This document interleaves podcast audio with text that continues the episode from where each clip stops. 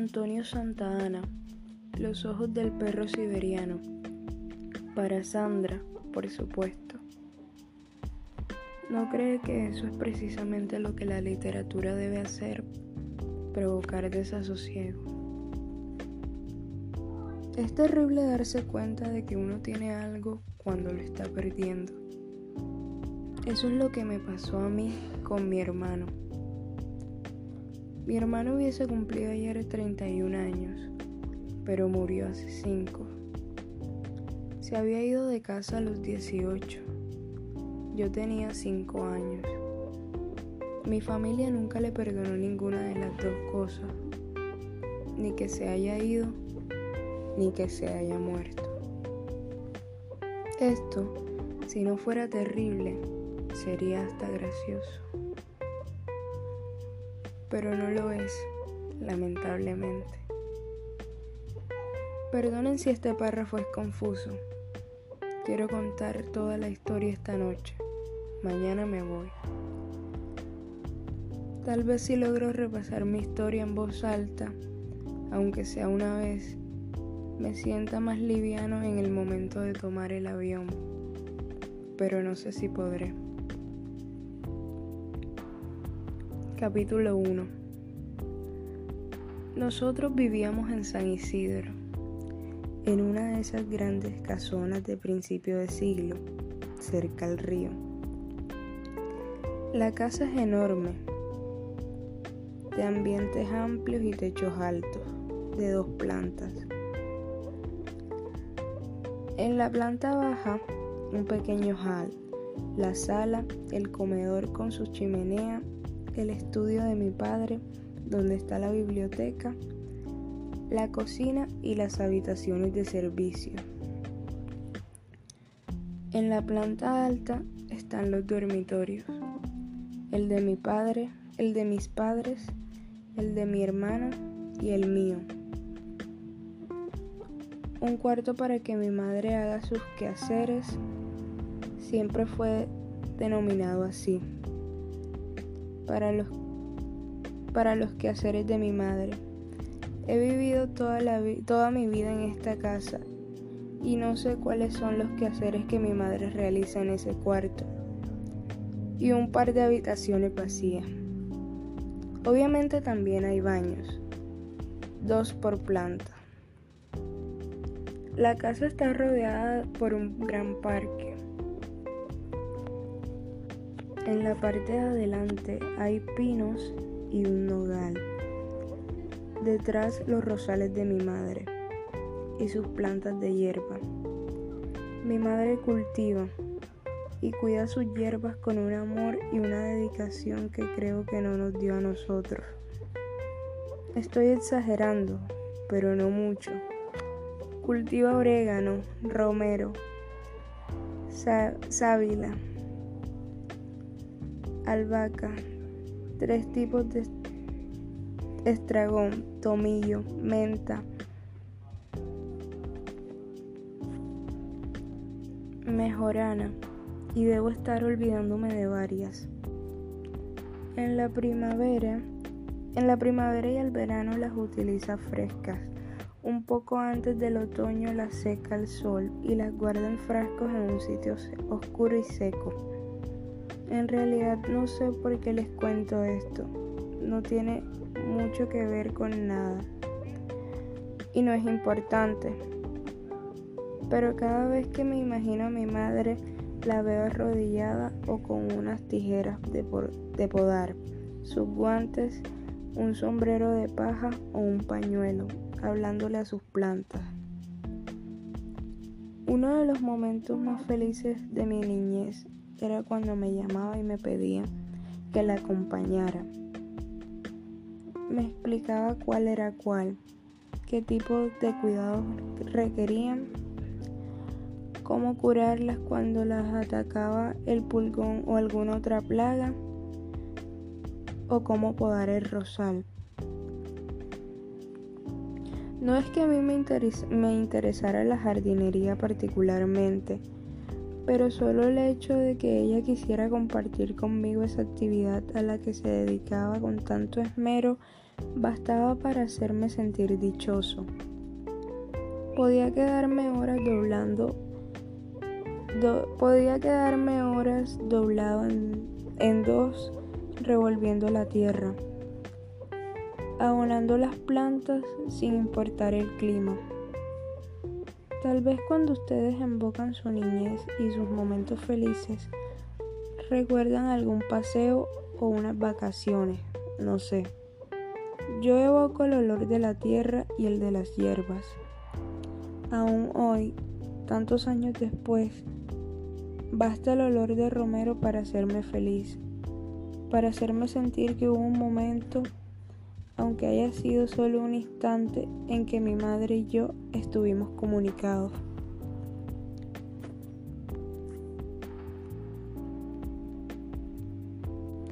Con mi padre la relación era, o debo decir es, mucho más fácil.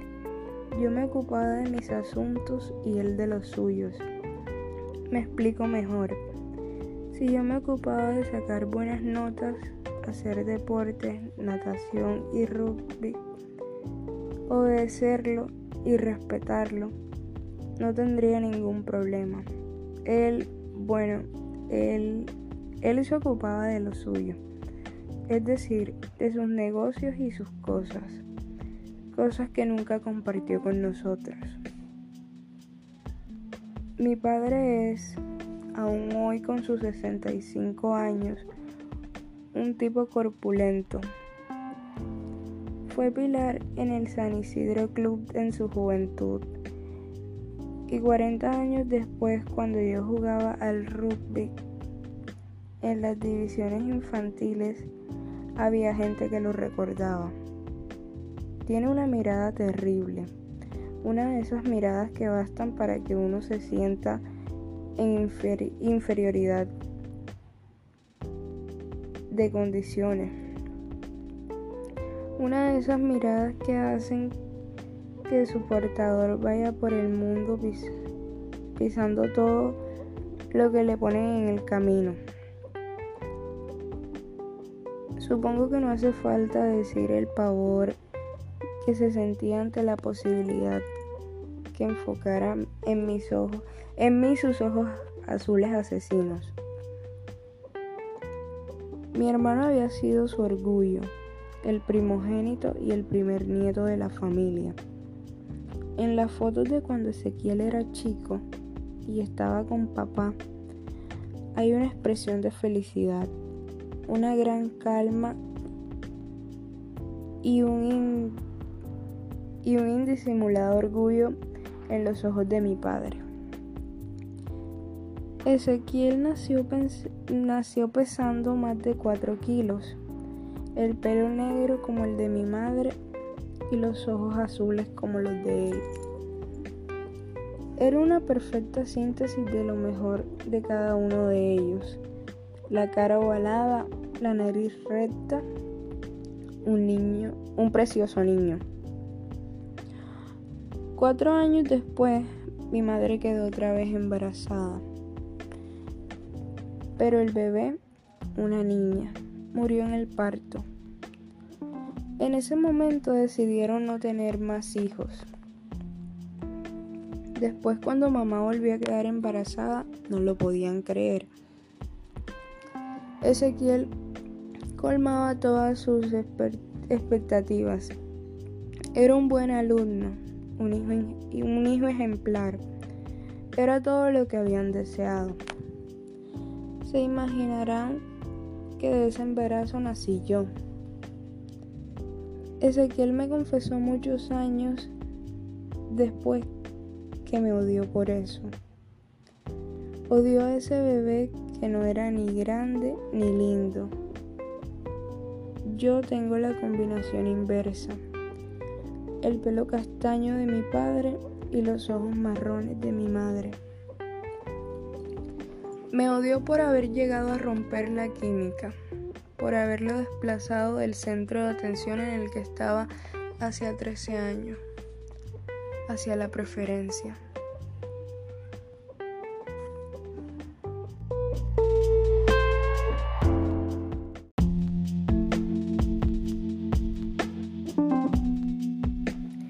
Segundo capítulo. Seguro que mi primer recuerdo es ese el día que Ezequiel se fue de casa. No es que recuerde exactamente la situación, pero sí que yo estaba en mi cuarto y no podía salir, y una cierta tensión en el aire. Después no vi más a mi hermano, hasta la primera fiesta. Creo que era el cumpleaños de mamá. Cuando preguntaba por él, me contestaban que estaba estudiando o con alguna de esas evasivas tan típicas de mi familia. Yo ya sabía que no vivía con nosotros. Está claro que no se le puede ocultar algo así a un chico, por más que tenga cinco años. Había revisado escondida su habitación y sabía que no estaba, eh, no estaba su ropa. Es más, yo me había llevado su escaletriz, que jamás quiso prestarme. Y al no reclamármelo, intuía algo que no era normal. Mentiría si dije que eso me inquietó. Solo era una situación nueva, distinta de la habitual, y me proponía disfrutarla. Durante los años que vivimos, yo admiraba a Ezequiel. Él era mi héroe. Era grande, fuerte. Todos le prestaban atención cuando hablaba. Lo trataban como alguien importante, como un adulto. No sabía entonces, y por cierto, que no lo sé ahora ¿Cuáles son los mecanismos que mueven la mente de los niños? Pero supongo que sentí que al no estar mi hermano en mi, en mi casa, automáticamente toda esa atención caería en mí. Eso de algún modo fue cierto, no como yo lo esperaba, pero sucedió. Al no estar Ezequiel en la casa, al no estar Ezequiel en casa, yo gané un gran espacio, pero no por presencia propia, sino por ausencia. Mis padres pensaban que ya se habían equivocado con mi hermano, que ya que se habían equivocado con mi hermano, no cometerían esos mismos errores conmigo. Dije antes que mi primer recuerdo es cuando Ezequiel se fue de la casa. Y es cierto, pero tengo lo que yo llamo recuerdos implantados. Esas anécdotas que se comentan en las, en las reuniones habitualmente en tono jocoso, año tras año.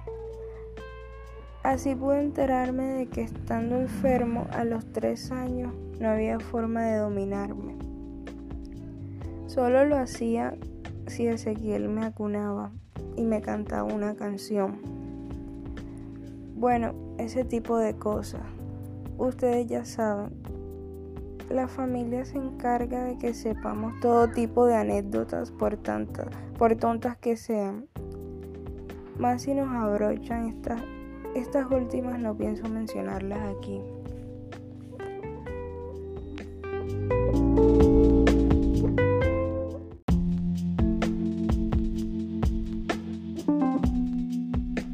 Tercer capítulo.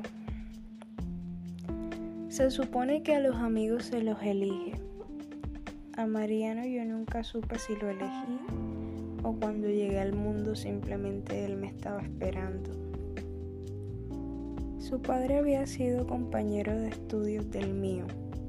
Se hicieron amigos, tuvieron algunos negocios en común y hoy en día se encuentran todos los sábados a la mañana en el club para jugar tenis.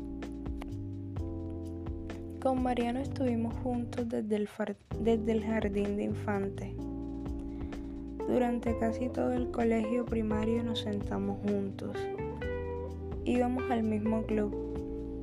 Hasta un poco después de mis 11 años fuimos inseparables. Una tarde volvía de su casa hacia la mía. Eran cerca de las seis. Caminé las dos cuadras que separaban pateando las hojas caídas de los árboles. Por eso recuerdo que era otoño. Habíamos ido juntos al colegio y luego al club. Estoy seguro porque entré a mi casa por la puerta de la cocina dejando mis zapatillas embarradas en el lavadero.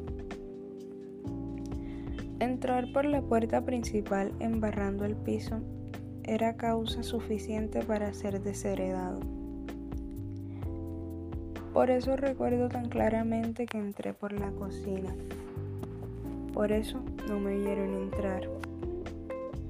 Iba caminando hacia mi cuarto y al pasar frente a la puerta del despacho de mi padre escuché la voz de Ezequiel. Abrí la puerta para saludar y vi a mi madre con cara con la cara entre las manos. Levantó la vista al oír la puerta y tenía los ojos llenos de lágrimas. Yo no entendía qué era lo que estaba pasando. Busqué a mi alrededor a alguien que me explicara algo. Ezequiel bajó la vista y no me devolvió la mirada. El que sí me miró y cómo, y cómo fue mi padre. Tenía esa mirada que yo había tratado la vida de evitar. Anda a tu cuarto, me dijo. Me quedé inmóvil. No entiendo nada. ¿Por qué mamá estaba llorando? ¿Por qué Ezequiel no me saludaba? Anda a tu cuarto, te dije. Creo que si una serpiente de cascabel hablara, sería más dulce que mi padre. Había tanta ira en cada una de esas sílabas que no esperé a que me las repitiera. Cerré la puerta y subí corriendo. A pesar de los años transcurridos, recordé el día en que Ezequiel se fue de casa. Las dos voces habían estado con, confinadas en mi cuarto pero esta vez lo que flotaba en el aire no era tensión, era violencia. No sé qué habrían hecho ustedes, pero lo primero que hice fue llamar a Mariano. Atendió la madre. Vos no sos el mismo que hasta hace cinco, hasta hace 15 minutos estuvo con él, se burló. Ya te lo paso. Cuando Mariano se puso el teléfono, le resumí la situación lo mejor que pudo y se rió, se rió bastante con mi imitación de anda a tu cuarto, te dije. Cuando pudo parar de reír me dijo, me parece que tu hermano la cagó otra vez.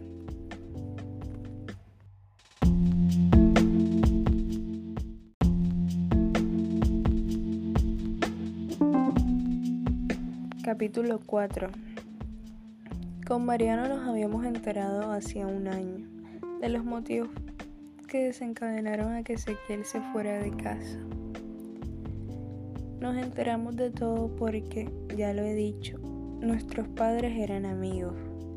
El padre de Mariano se lo contó a su madre y ella a Florencia, la hermana de Mariano tres años mayor que nosotros como ejemplo de las cosas de las que se debía cuidar. Una vez que lo supo Florencia, a que lo supiéramos nosotros, hubo un solo paso, extorsión mediante. Debo decirlo, Florencia siempre ha sido buena para hacer negocios. La historia fue así. Ezequiel salía desde los 15 con una chica llamada Virginia. También el padre de ella era amigo de papá. En el ambiente donde nosotros nos movemos, es difícil relacionarse con alguien si nuestras familias no lo están de alguna manera. O son compañeros del club de papá, o fueron de estudios, o tienen negocios en, en común Nuestras madres son amigas, etc. En resumen, Ezequiel salía con Virginia, que hasta había estado unas vacaciones con nosotros en el campo de la abuela. Esto no es un recuerdo implantado. He visto fotos, ya que el nombre de Virginia ha dejado de mencionarse en nuestra, en nuestra casa. Me estoy yendo por las ramas. El tema es el siguiente. Virginia quedó embarazada y el embarazo fue interrumpido. Cuando el padre de Virginia se enteró, fue a pedirle explicaciones a papá y exigirle que Ezequiel se casara con su hija. Papá con el buen humor que lo caracteriza, estoy siendo irónico, quiso obligar a Ezequiel a casarse con Virginia. Ezequiel dijo que no, que ni loco. La discusión fue sabiendo, fue subiendo y subiendo de tono, hasta terminar con Ezequiel yéndose de la casa y abandonando sus estudios. Me parece que tu hermano la cagó otra vez, me dijo Mariano, y yo me quedé pensando si no tendría razón.